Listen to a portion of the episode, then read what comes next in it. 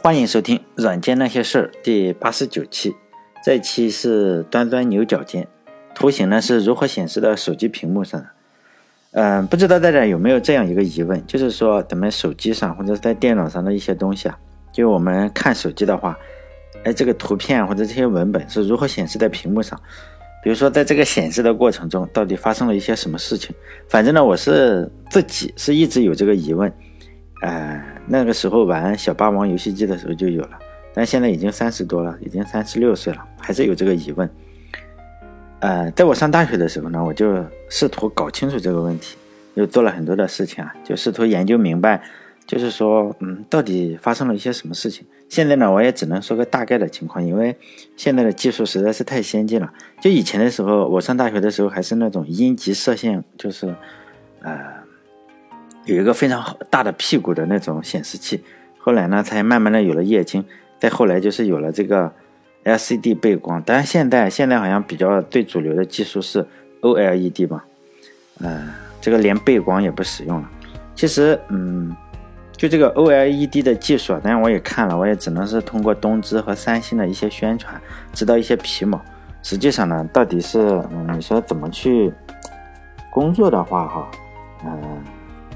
我也不知道，我觉得除了呃这两个厂商，应该是没有人知道精确的一个工艺流程。就像咱们在教科书里，就初中我们就学了这个发动机的一些原理，但实际上能够制造啊比较靠谱发动机的这些厂家是没有几个的。即使是人家把这个蓝图、把这个呃发动机的一些设计图直接丢给你看，甚至把生产的流程或者标准都告诉你了，呃，造出来的可能性还是比较少。因为这牵扯到一个非常大的问题，就是供应链的问题嘛。如果可能最后你造的发动机不行，是钢钢材不行，最后呢钢材不行，很可能就是说你这个炼钢的工艺又不行，可能就是一系列非常非常多的问题，稍微的每一个都是一点点不行，最终呢导致的结果就是哎好像都不行，结果就是看起来很简单，但就是造不出来。比如说我再举个例子嘛，就嗯。说造一个铅笔，是不是每个嗯，咱们这个世界上有没有人可以把一个造铅笔这么一个很小的事情给想清楚呢？就造一个铅笔是不是非常复杂？可能有人觉得，哎，你这个又又扯淡了。嗯，铅笔这么个小东西，就是几毛钱一根，怎么会牵扯那么多工艺啊？嗯，又不是说它它就是一个显示器或者一个发动机，嗯，给你图纸，我肯定能造出来。在这里，我就是说举这么一个简单的例子，就是说看一下这个供应链的复杂程度啊。因此，我就拿这个铅笔来举例。就小时候我们都用过铅笔啊，会牵扯到非常多的工艺以及产业链。比如说，我们买一根铅笔，首先这个木头是怎么来的？我们可以想象一下，大概就是老天爷种了一片森林嘛，自然出现了一片森林，然后就被我们人类砍了。这个伐木工人可能使用各种各样的工具啊，这个我们不能去深究他使用了什么工具，否则这个东西就没法深入去研究。比如说，这个伐木工人在砍树的时候，他应该是百分百不知道这棵树到底会造成铅笔还是造成一个家具。因此，我们就简化一下，就是一棵树被砍了，然后送到一个工厂，这个这个树很可能就加工成了一块一块的小木条，然后这个木条被一家公司买去了，这个公司很可能就是铅笔厂。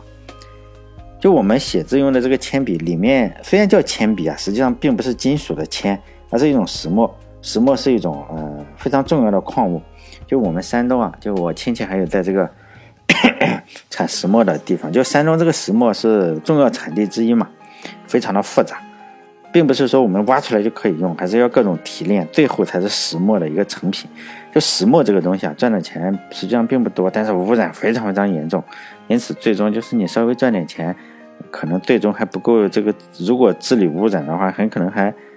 赚不到这个 污染费，因此石墨啊，石墨厂就制造的这个石墨，当然也，呃，不只是用来造铅笔啊。但是石墨厂肯定是不管，他管你造什么，他就是卖石墨，啊，因为石墨很可能也是用来造塑料啊，造什么东西都是重要的原料之一。但我们这里不去深究啊，深究下去就没法弄。嗯，就是我在比较年轻的时候就喜欢，哎，打破砂锅问到底，看看。这个东西，哎，什么东西都要都要去问，有时候把老师问的非常烦。嗯，后来我才知道，实际上很多事情你是不能打破砂锅问到底的。比如说石墨怎么造的，说实在的，搞不清楚。所以我就假设这个石墨已经搞出来了。就铅笔芯实际上也不全部是石墨，它是一种石墨和这个粘土混合的。那粘土这个东西啊，也不是说我们嗯，你开个挖掘机在地下挖两下这个土，实际上粘土是土的一个子集嘛。就粘土也是一种非常非常重要的资源，在这里我还是不去深究，因为我们就假设这个石墨跟粘土呃混合以后啊，这个铅笔芯就造出来了。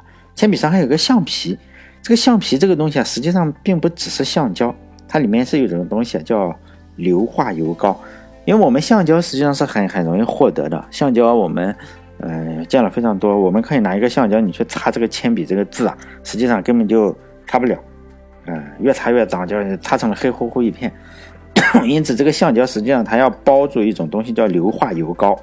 就是说，呃，这个硫化油膏才是擦橡皮的一个重要重要的东西。你说这个硫化油膏怎么造出来的？我还是不知道的，因为没见过。我估计造铅笔的这些员工啊，也不见得知道硫化油膏是怎么生产的。当然，还有固定橡皮的那个金属，嗯，铅笔上那些涂料啊。这就是说，嗯。更更不能说了，因为我根本也不知道怎么做出来的。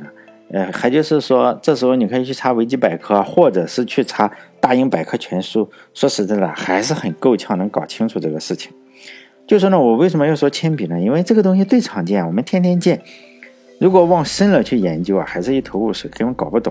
更何况就是这这次啊，我试图就钻牛角尖，就是说要试图说清楚一个更不常见的东西啊。就如何把这个像素绘制到屏幕上，里面牵扯到很多东西，包括 CPU 啊、显卡，还有一些软件，包括 OpenGL，还有 DirectX，还有苹果手机上原来的时候使用的一个叫 OpenGL ES，但现在不用了，现在他们使用 Metal 这个东西。然后才是屏幕啊，因为屏幕已经有非常多种了，包括 LCD、OLED，还有苹果这个视网膜屏幕等等，用的技术是不同，我也没法去深入的去聊。所以很多东西我也只是知道皮毛，就是知道哎那个人家的宣传上是怎么做的，包括课本上是怎么教的。实际上课本上教的跟现实生活中真正使用的，实际上嗯差距还是蛮大的。希望大家能够理解，就是说呃往深了研究，每一个非常非常细小的领域都能够耗费一个人一辈子两辈子是不成问题的。包括现在你去研究 CPU，很可能是。看个微机原理，实际上你一造出这个真正实用的，呃，商业的 CPU 出来，可能差个十万八千里。因此呢，这里都是瞎扯呀。我还是说说我自己的一个看法，就是说，如果有人听我的音频，就是说，哎，你也不能太相信我说的这些事情。首先，你首先第一个立场就是应该怀疑我说的就是瞎扯。比如说。我一会儿就会在计算像素的时候，就计算去像素，因为不同的屏幕实际上计算，呃，像素是不同的，因为屏幕不一样，采用的技术也不一样，像素点肯定也是不一样，而且差距实际上是非常大。但是具体的细节呢，我是不懂，呃，因为我我有一个在三星啊，我我大学同学，我研究生的同学，他在三星工作，那时候就那时候就讲这个。他就在三星的那个韩国嘛，现在都抵制韩国，他就在韩国，所以他回来我可能揍他一顿什么的。就是说，呃，他就做屏幕，因为这个屏幕有很多种，三星也算是一个呃做手机屏幕非常非常厉害的厂商吧。因为他这个，他说为了就是让你的屏幕讨好人的眼睛，就是让你哎看着比较舒服，再加上哎有些技术啊可能还是不成熟，就三星也有很多不成熟的技术，但你为了抢占市场。有时候不成熟，他就是说为了讨好人眼睛又不成熟，就采用的技术就好像是人喜欢看绿色，就用两个绿色的像素点对应一个蓝色和一个红色，就说有两个小绿色的，然后再对应我们都是 RGB 嘛，就一比一一比一，它不是，它是二比一比一，所以呢，看起来有些三星的这个屏幕是偏绿色的，但我在呃接下来扯淡中就假设这个。呃，RGB 啊，可可能还是就是一个一个红色，一个绿色，一个蓝色，就教科书里是这样，是三原色嘛。但实际上在现实中，到屏幕像这个，嗯，我这个同学说的，就四个点嘛，就两个两个绿色，一个红色，一个蓝色。就现实中，呃，显示器的差距，呃，就是不同的技术嘛，可能差距有些出入。所以呢，我就建议你不要信我讲的这个话，你不要说一算像素点。你就觉得，哎，这个市面上我看到的这个显示器都是一比一比一的关系，就是 RGB，实际上可能不是。就包括在网上也有很多解码或者很多文章，建议我也建议大家多长个心眼，就谨慎的去相信他，并不是说我说那个人很坏，他去故意的去误导你。比如很多媒体啊，他也许写这个东西的作者啊，并不是故意去误导你，很大一个程度就是说，写这个文章这个新闻记者或者是做这个节目的这个人呢，他自己也不知道，他自己有盲区，但是他不知道他自己不知道自己不知道，还搞不明白嘛。他以为自己懂了，可能是嗯，尤其是以为自己懂了，他就在那里很自信的胡诌，这个是非常非常有可能的。比如说我，我是对物理是非常感兴趣啊，因为以前我是学数学系，经常要去干的一件事情就是上学就去物理系去听听，尤其喜欢听那种没用的课嘛，就是。那个时候上大学，你总是我，尤其是我吧，嗯，可能很多人都这样，就觉得自己，哎呀，学这个东西将来肯定很厉害，就觉得你有可能是一个物理学家或者什么的。那我年轻的时候也非常天真，也就去觉得，哎呦，这个量子力量子物理挺好。然后呢，我其实是去听了非常多的量子物理课，还经常去问问老师什么东西。现在想想还是比较幼稚，你实际上是搞不懂。因为现在我也经常去看一些。数学或者是量子物理的一些节目，然后我就发现，就很多写文章或者是敢做视频或者敢做音频的人，包括我呀。比如说我敢在这里扯淡扯这个软件那些事呢，并不是懂得多，就是我大胆不要脸，就是脸皮厚，我也不不在乎我说错了，并不是懂得多。你要知道，我并不是比大家懂得多，就我敢在这里胡扯嘛。比如说讲的时候啊，就偏八卦。就是说，哎，讲一些八卦。说实在的，我认为，呃，那些讲物理或者什么的，就只能讲八卦。说实在的，因为普通人嘛，尤其是你这个数学能力不好，真正弄懂量子物理，就有可能是这种一种情况。你就觉得自己懂了，但实际上是一些创造性的误解。因为你不懂数学的话，你连这种一维薛定谔方程、二维薛定谔方程，还有那种定态薛定谔方程，一看就晕菜。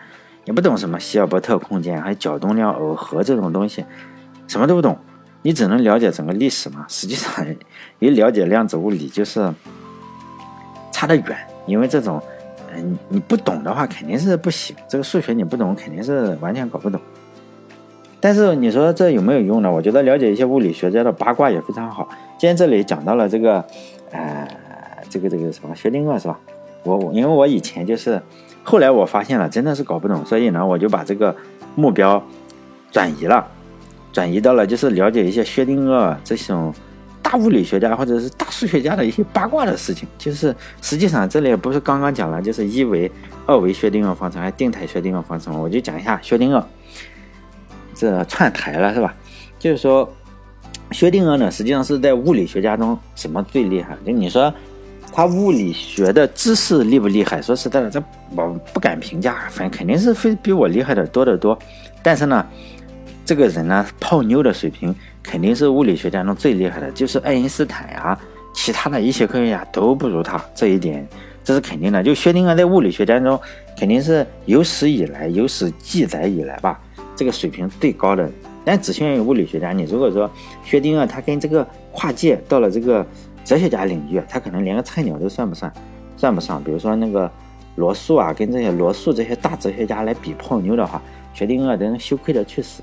但是你说罗素在哲学家中确实非常厉害，你如果拿到了现在咱们中国这种娱乐界中啊，那那那这个罗素也得去死。就是说，行业不同，差距还是挺大的。但这个薛定谔是物理学家中泡妞最厉害的，就生命不息，泡妞不止。反正，在物理学家中呢，他应该，他肯定是，据我所知是无可争议的老大，因为不是一家人不进一家门，咱们中国经常说这句话嘛。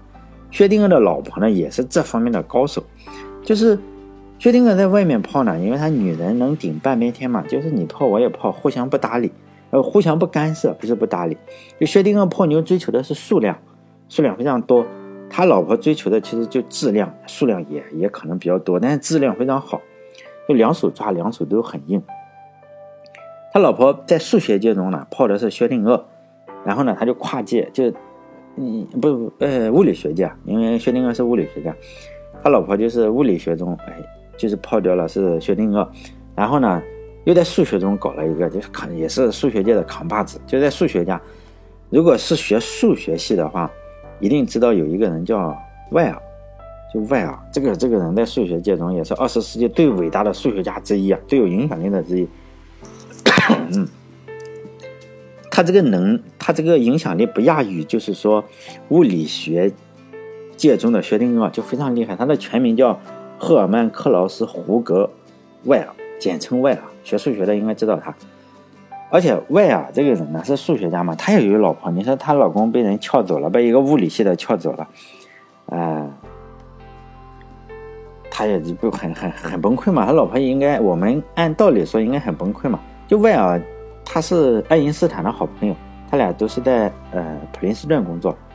就是薛定谔呢，还跟外尔老师也是一生的朋友，他俩都是受聘于苏黎世大学的这个教授，反正关系有点乱嘛。你说这个外尔的老婆是不是很生气啊？按道理说，按常理说，你老公被人撬走了，你是不是应该很生气嘛？但人家不生气。就外尔的老婆，她是犹太人，就是在二战的时候还受到过一点迫害。按理说，我就我个人感觉中，你这个犹太人应该就是说，因为你信教嘛，应该比较三从四德一点哈。现在说当然不合适，但我觉得应该应该会比较的安分守己吧。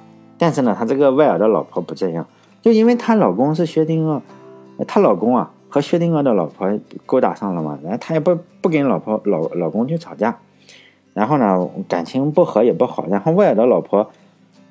他又去勾搭了什么一个地方？因为 又去勾搭了一个勾勾搭了一个这个物理界的，就是跨界嘛。他们互相就是你勾引物理，我勾引数学，就是他又撬了一个物理界的大牛，就是是瑞士。大家可能跟这个更不知道了，他实际上还是比较出名，就是瑞士的物理学家叫保罗谢尔。大家如果不知道保罗谢尔的话，就是现在这个嗯物理实验室欧洲有一个比较比较出名的，就是瑞士的，就叫。保罗谢尔研究所，当然可能没有，就是说，美国或者英国的那些特别出名的物理研究所出名，但这个也非常出名。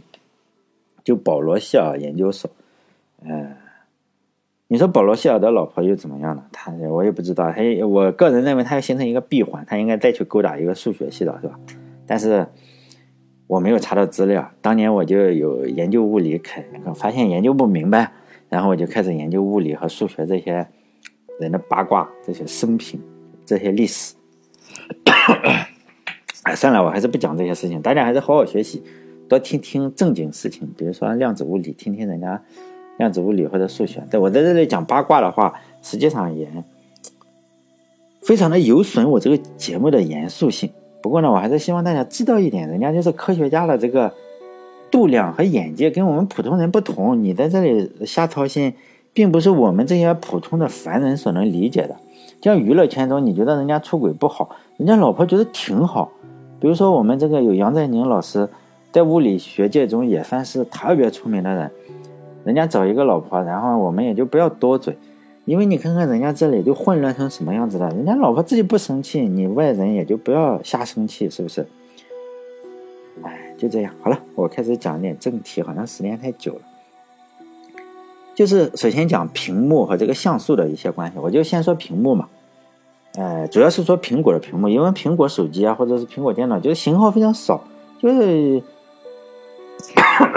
型号 就非它的型号非常少嘛。像三星，我前面也说了，可能就不太一样，我也不敢去讲三星啊。就苹果，我实际上你具体的技术我肯定也不知道。但是我还是讲教科书上的那种，就是说每个像素就是有三个独立的去组成，就是 RGB，分别是红、绿、蓝，这三个颜色都是独立的。然后呢，这三个颜色实际上会合成在一个像素上。比如说现在苹果我们最新的手机苹果七 Plus，就分辨率就是一九二零乘一零八零嘛。然后这个颜色单元是怎么算呢？你就是一九二零乘以一零八零再乘以三，乘以三就是 RGB 嘛。实际上它有。六百二十二万零八百个颜色呢，这非常多了，六百多万个。比如说，我们再看就是苹果最新的这个 iMac 五千屏幕，就是 5K 屏幕的话，分辨率是五千一百二十乘以两千八百八十。这个就这个就更多了，因为它的颜色单元就是说五千一百二十再乘以再乘以两千八百八十再乘以三，它出来大概就是四千四百二十三万六千八百个这种单元。就你为了保持它的流畅性，就我们滚动的时候啊，你实际上你要保持流畅性，你不能一卡一卡的，它就是每秒钟就是六十帧的刷新，因此它就每秒钟你要想它要算呃六十次，就刷新六十次，你这样滚动的话，这非常大的一个计算量，因此一般的显卡是扛不住的。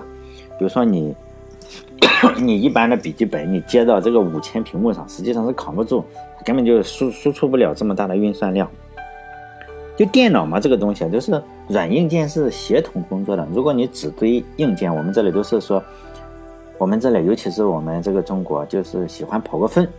实际上你只堆硬件，但是你不去优化的话，效果实际上并不大。类似于说告诉你，嗯，类似于就是说我们这里说你你你你骑这个自行车上高速公路，实际上，哎，会不会快？会快一些，但是快不到哪里去嘛。你就是个自行车，你还能快到哪里？就是说你不优化的话，换一条路没什么用。你如果换成一辆小汽车，可能在比较相对比较破的路上也可以。所以还是要优化。就硬件部分啊，就是呃，主要是显卡和 CPU。就每一台手机上，在电脑手机上都有 CPU 和 GPU。就 GPU 就是显卡嘛，就是呃，CPU 就是中央处理器。这两个分工不同的，因为 CPU 是一个大脑，显卡呃通用的。然后显卡处理的呢，实际上。呃，如果你这样详细去算的话，实际上显卡所有能处理的，呃，CPU 都可以处理，只是呢处理的速度不够快。显卡最主要的就是为了就是图形的高并发计算，它就是这么一个处理的单元，就功能相对来说比较单一。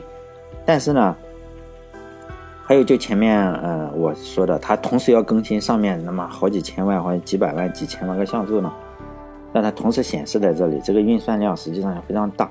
所以 GPU 做这些工作呢是非常的高效，相比于 CPU，CPU 来说呢，这个你完成整个合图像合成的工作，它用的电也非常少。正因为 GPU 这个计算能力实际上非常非常突出，没有逻辑能力就不突出，但计算能力非常突出。所以现在大家很多人就会把特别好的显卡用来做什么？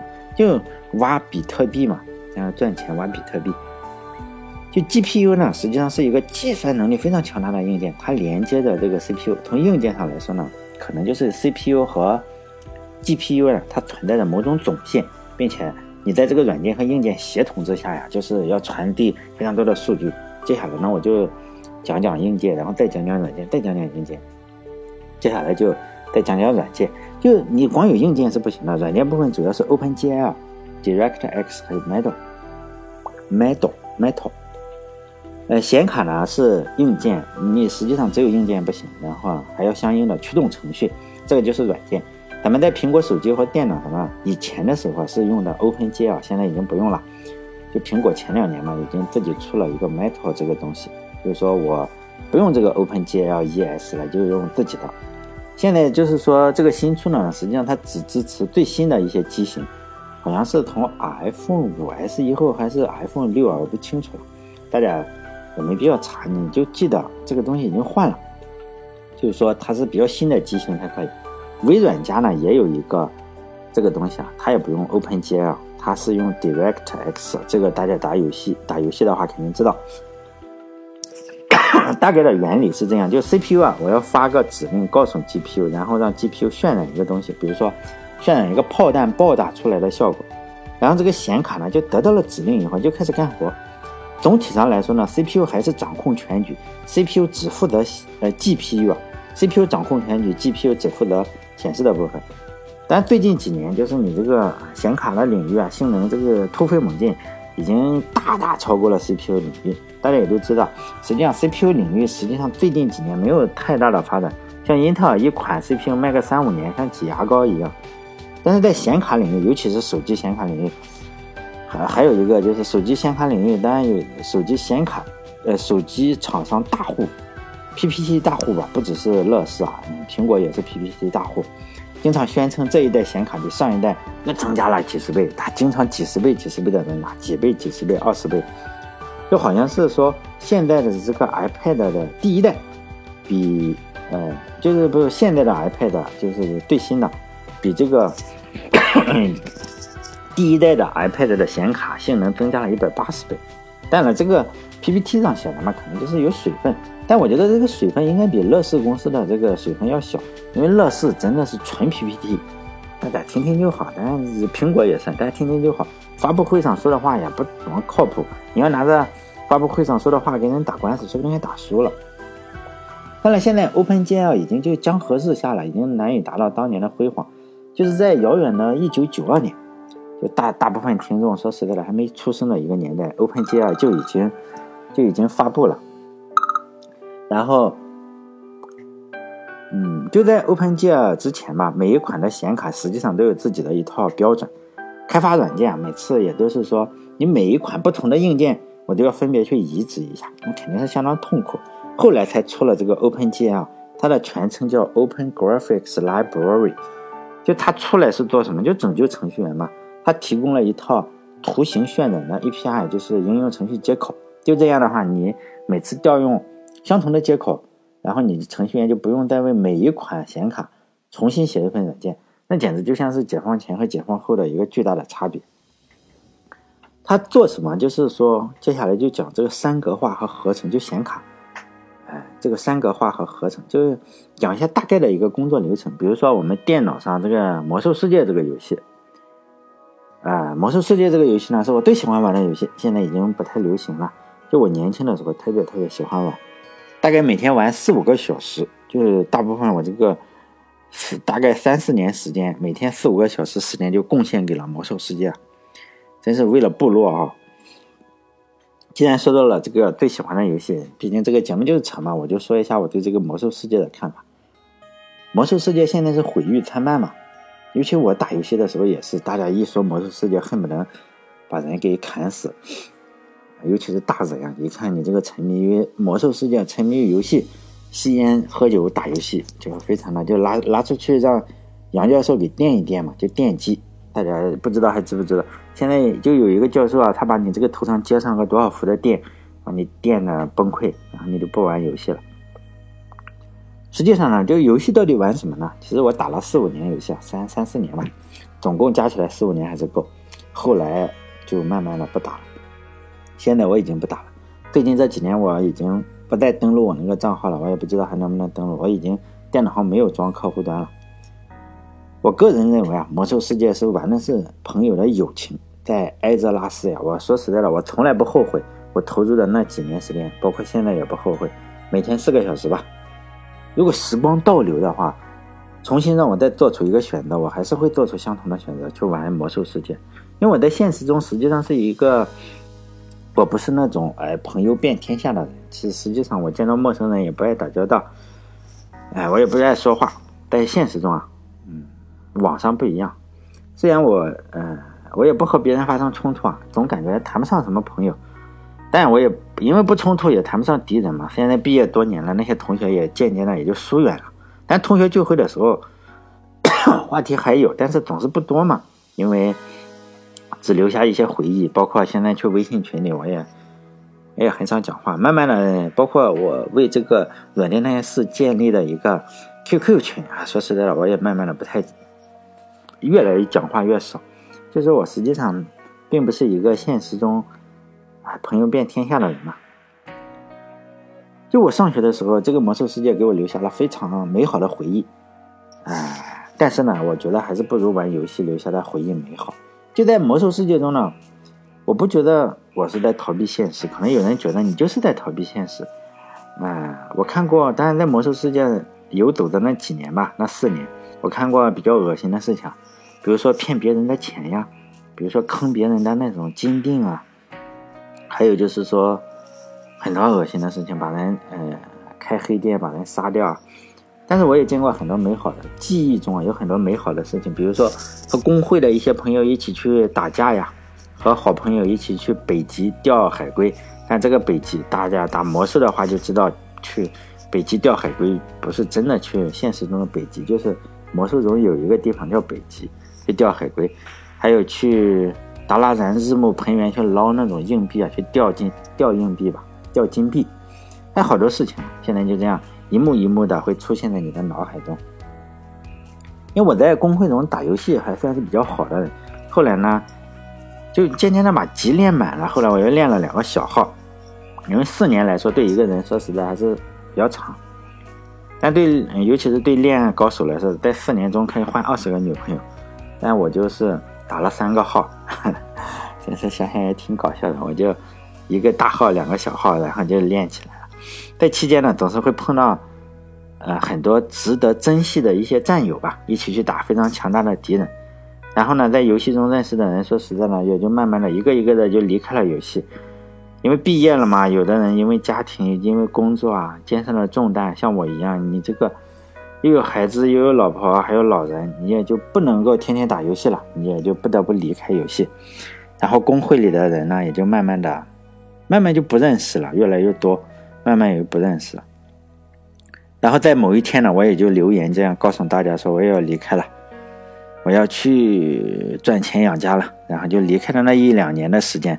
有时候啊，我电脑上一直装啊，经常会装上这个魔兽世界，然后我就用小号去登录一下，然后呢，自己一个人傻呵呵的去看看这种埃泽拉斯的风景，也很希望，当时就这样，很希望能够再碰到以前碰到的那些战友，比如说聊两句啊，或者只是去，呃，草原上看那些吃草的动物或者跑来跑去的动物啊，而且有时候我会非常想念工会的那些战友，虽然。那些战友都是在游戏中相遇的，也不知道。说实在的，我很多人，我因为我的个性，我也不问这种东西，我不问他们在哪里工作，也不问他们在哪里。有时候我就会想，哎，他们会不会想起我？其实呢，他们忘了我，实际上也没有什么关系。反正我还记得他们，是吧？他们陪我度过了很快乐的四年，所以呢，有时候我就会祝福他们一生都会有好运。好了，不谈游戏了，再谈一下。这个打游戏的工作流程，比如说我们打开魔兽世界的时候，因为魔兽世界的这个图片非常多，它会把图片加载到内存中，然后从硬盘中加到内存中。因为内存就是这里的内存是主机的内存，比如说还有一张张的拼 PNG 图片嘛，比如说 CPU 要解压这张图片，然后通过某种方式把这种图片从主机的内存里再加载到 GPU 的内存里，就显卡的内存里，这就是我们所说的显存。显卡呢，实际上是需要将一个 frame 的纹理合成出来，而且它，你如果滚动的话，它一秒要合成六十次，每个纹理实际上都要占用一些显存。也就是说呢，六十六十六十次的话，每秒，呃，每秒六十次啊，也就是说它要在十六点七毫秒的时间内。显卡就是不停的要干相同的事情，就合成这个东西，合成你要滚动合成，然后 CPU 告诉显卡什么，就告诉显卡说你要在这个位置显示什么东西，然后显卡就去干活。因为有些纹理实际上是不变的，我们都清楚啊，你这个一棵树实际上是不怎么变的。然后显卡实际上它会重复的使用这些纹理，并不是说每一个都要计算，它会缓存一些。每一个纹理呢，实际上是一个长方形，就我们不论不管是手机啊还是电脑。都是一个长方形来布局。啊，如果大家是程序员的话，就是苹果手机或者苹果电脑呢，哈，等价于一个 C A layer 这个对象。如果就是 C A 呢，代表 Call Animation，就是说呢，如果给屏开程序员的话，应该知道 Call Animation。就这样的话，每一个层就是每一个层就是一个纹理，呃，所有的这些纹理呢，又有可能相互叠加。比如说，我们如果用过 Photoshop 的话，就知道类似于一层一层叠加起来的。每一层呢，每一个上面的层会影响下面的层，下面的层也会影响上面的层，尤其是透明的话，比如说我们桌面上有很多的窗口，相互影响就会变得非常复杂。可能是觉得，哎，一一个窗口没事，两个、三个、四个就互相影响，这是一个非常多的互相之间的话就会非常多。因此，计算这些层之间相互的一个过程，实际上有个名字叫合成。合成实际上是有一个公式的，这个公式就是 R 等于 S 加 D 乘以一减去 SA（ 括弧的一减去 SA），意思就是呢，合成的结果就等于原来的色彩，就是说最顶层的这个纹理吧，加上目标，目标就是说，被盖住的那一层的那个纹理，再乘以一个一减去它的透明度，就是非常简单的一个公式。我们可以假设一下，如果最上面这一层是透明的，那那那那那就不用算嘛。就是你最上面呢是透明的，我就直接可以看到第二层。在这个这时候就是呃零嘛。如果是最上面的是什么？最上面的是一，就是完全不透明的话，我就不用计算了。下面因为第二层什么都看不见，因此这个公式的话，最好算的就是零和一，透明度是零和一。如果你是介于零和一之间的，最后你这个东西就是有毛玻璃的玻璃的色彩，就是说它是一个嗯半透明的状态。在这里讲到半透明，就是我觉得透明度这个事情还可以说一说。就我们在用 Windows 的时候，控制面板里实际上是有一个选项是可以调整它的最佳外观和最佳性能。当调调整为最佳性能的时候呢，这个半透明的效果就没了。比如说，哎，你没法显示半透明这个选择长方形这种东西，你调整为，因为使用这个半透明的效果会相对来说比较的耗费资源。我上面讲的那个公式啊，如果最上面的一层是完全不透明，那就省事，不用计算，后面挡住了。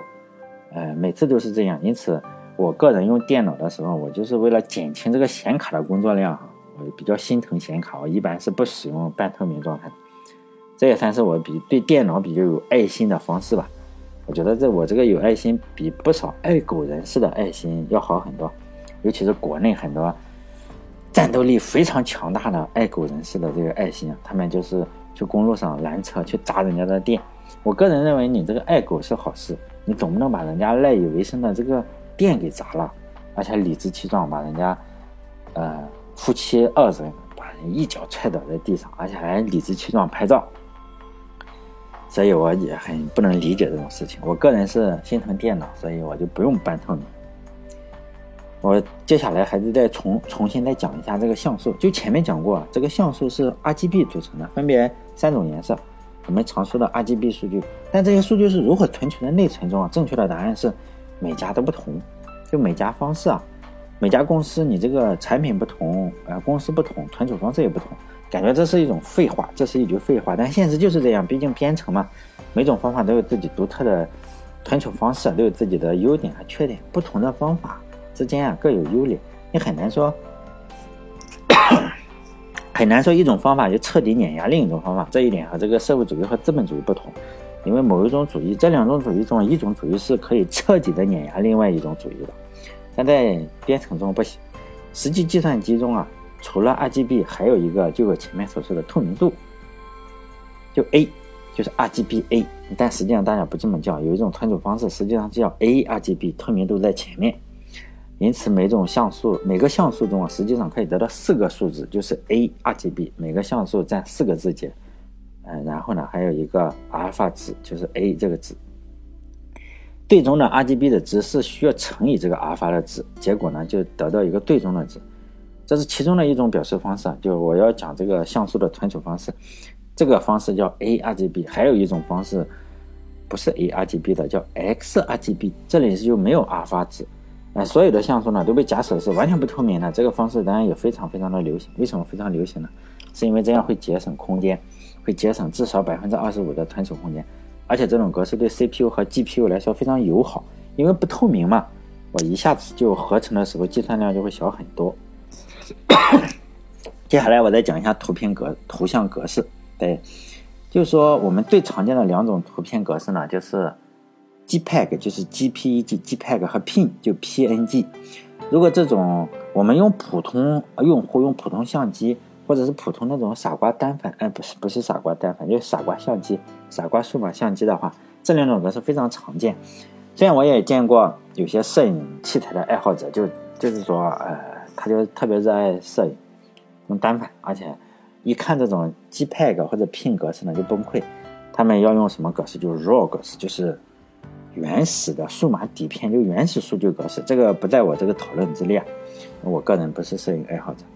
我这里只讨论就是 JPEG 和 PIN，就是摄影爱好者都是，我觉得你真的摄影好的人也不在乎你是哪个格式吧。比如说陈冠希老师，人家不在乎拍的什么，都都能流传流芳百世。J JPEG 呢，就是说我们手机或者是个人小数码相机默认的图片格式就是 JPEG。JPEG 实际上是一种压缩图片格式，就是说你一个没有经过压缩的照片，可能是三十兆或者是更多，或者是两百兆，如果用单反的话，但你使用压缩以后呢，就是两三兆、三五兆就这样，尺寸压缩成原来的十分之一到二十分之一。之所以压缩效果这么好呀，是因为这种压缩是有损压缩。JPEG 呢，上有很多人就是你不易察觉到一些信息，然后就被丢掉了。实际上。这个图片和原来的图片相比是失真的，只是我们大部分人是看不出来的。还有就是说，JPEG 和上面所讲的那种 RGB 的呃像素布局之间，我是说的那个布局存储之间区别非常大啊，就是区别大概相当于雷锋和蜜蜂的区别嘛，就完全没什么关系啊，也不能说完全没关系啊，哎，百分之九十九没关系。就是说呢，JPEG 它并不是一种像素数据格式，而是一种压缩格式，跟那个呃 ARGB 或者呃不是 ARGB 和 XRGB 都是呃不同的。它这个 JPEG 是另外一种，JPEG 是跟 PNG 就 PNG 是呃并列的，它只是存储 RGB 这种数据。就是说呢，它这个嗯 JPEG 将原始的数据啊转化成像素数据，这个过程非常困难。我个人觉得非常困难。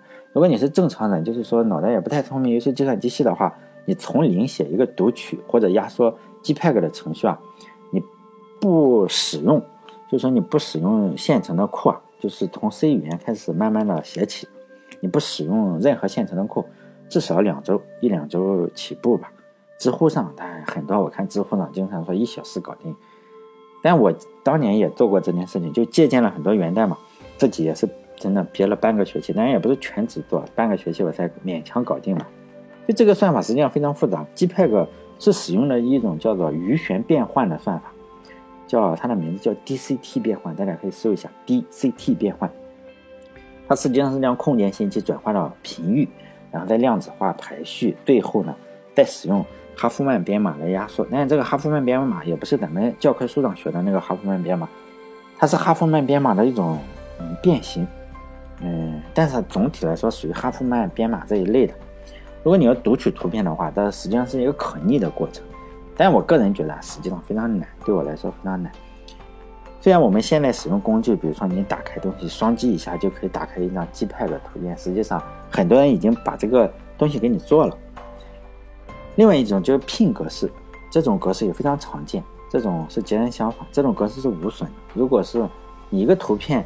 被保存成 PNG 的格式的话，它这个数据是和最初的数据是一样的，没有任任何损失，而且 PNG 格式的解压会非常简单，相对来说非常简单。那不是那是不是说 PNG 格式会比 JPEG 格式更好呢？当然不是，我没有说，我一般不会说哪个比哪个更好。就 PNG 格式呢，实际上一个问题是它有大量的变种，就跟 X 战警上的变种人一样，有非常非常多的。优化方法就优化了这个 PNG 格式，比如说咱们苹果手机上这个软件，你可以下载一个软件，有兴趣的话，你把它反编译一下这个苹果软件，你就会发现里面有很多这个以 PN 后缀，呃结尾的一些文件，然后你拷贝到电脑上就打不开了，为什么呢？因为 Xcode 对这个 PIN 格式也做了一种优化，就是我前面所说的做的优化，优化以后的 PIN 文件呢，已经不是电脑上可以打开的这个 PIN 文件了。如果你想打开的话，你得再使用另外一种软件。网上有好几种，好几种脚本，有个 Python 脚本，我经常用 Python 脚本看人家软件怎么做的。然后开源了，你再把这个 PIN 文件呢再还原一下，用这个脚本还原一下，还原成电脑上可以打开的 PIN 文件。那你说它怎么优化的呢？我当然不知道怎么优化的。最终的结果我倒是知道，它就是改变了像素的布局，就我前面所说的那种像素布局。不同的，就我前面不是强调了吗？不同公司、不同软件会采用不同的方法来存储这个 RGB 数据。苹果手机上之所以这么存储，它肯定是觉得对苹果手机有益嘛，你肯定有好处。你说什么好处，我也不知道。那我们该采用哪个呢？如果我们是程序员的话，就尽量采用这两种，就 PIN 或者是 JPEG 格式。如果没有特别的把握啊，你不要贸然给自己挖坑。说我自己写了一种特殊的图片格式，自己写了一种图片格式。如果大家有兴趣的话，可以 Google 一下，叫图片漏洞，你看看有多少致命的 bug，都是说图片压缩算法引起的。比如说你这样自己山寨了一个图片格式，或者说你觉得特别好，然后呢，你在呃解压缩的时候啊崩溃了，是吧？被人家插入了一个代码，就是说图片的病毒，然后隐含了一条命令，然后把服务器的所有内容给删除了，非常非常多。这个东西有先例，你传一张照片就拿下一张一个图片一个网站的 root 权限，这个非常非常多的先例，跟大家可以搜一搜。我个人感觉啊，就是 JPEG 和 ping 这两种格式呢，已经被广泛的应用了，大概也许可能已经杜绝了一些特别致命的隐患。你如果要自己山寨自己玩一下可以，但千万在确保安全之前不要用到生产环境，可能你这个图片格式有问题。最后被人家黑客弄死了，就得不偿失。最后呢，这个时间是这个这次的时间非常长，是因为我是用 Emacs 那个 org 模式去写，结果呢那一天我为了把这个嗯标点符号中的句号替换成这个 英文的句号，替换成中文的这个句号，结果呢我改了一小段代码，它是 Lisp 的代码。因为这个代码，嗯，我用了十几年了，我认为没错，结果我就这样改了，结果我改错了，算错了整个的编码格式，因此写长了，写长了之，因为我写了好几天这个稿子啊，搞得我也很崩溃。实际上我写错了非常多，但是呢，因为我把代码一改的时候，我没有做什么测试，也傻了吧唧的，我没有做测试，我也从来没有怀疑过，我稍微改那么一点就会把整个的代码给改坏，因为它是嗯一个 Lisp。毕竟以前没错，稍微一改，哎，他把中文统计数字这个功能给改错了，结果我一直认为写的不够，实际上早就抄了，所以时间会非常长。哎呀，实在是这次录的时间非常长，就好几个人就问我，你这个什么时候更新视频呢？编程视频，我就我在这里说一下，起码这半年或者什么，我不打算更新了，因为那些视频给我带来的困扰非常多，因为总有人会。找我来调试，而且推来推去的，就说你赶紧更新，赶紧给我调试。我是初学者，你就应应该帮我。而且吧，我觉得大家不能对这种免费的东西有售后服务的想法。如果说我收了你五百块钱，是不是我不帮是我不好？如果我又没收钱，你又催我，是不是就是你不好了？所以我以后这段时间我不想再录这个编程视频，我也不解答任何有关编程的问题。首先，很多人不讲究啊，他这个。他在电脑上调试，因为发我微信公众号会相对来说比较的方便。他不截个图，他就拿手机拍。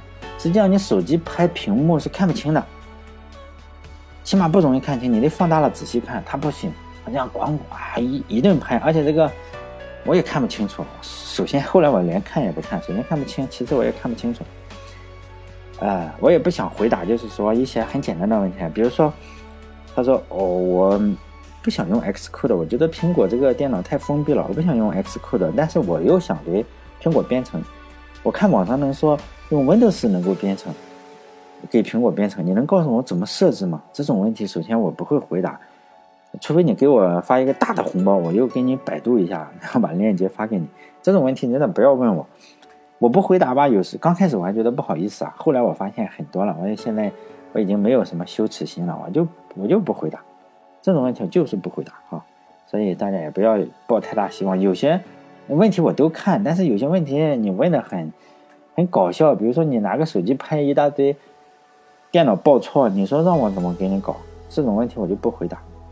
好了，不扯淡了，欢迎关注我的微信公众号，不给我发这种哎图片视频就好，叫软件那些事微信公众号。但了，如果你觉得很好，可以给我打赏。好了，再见。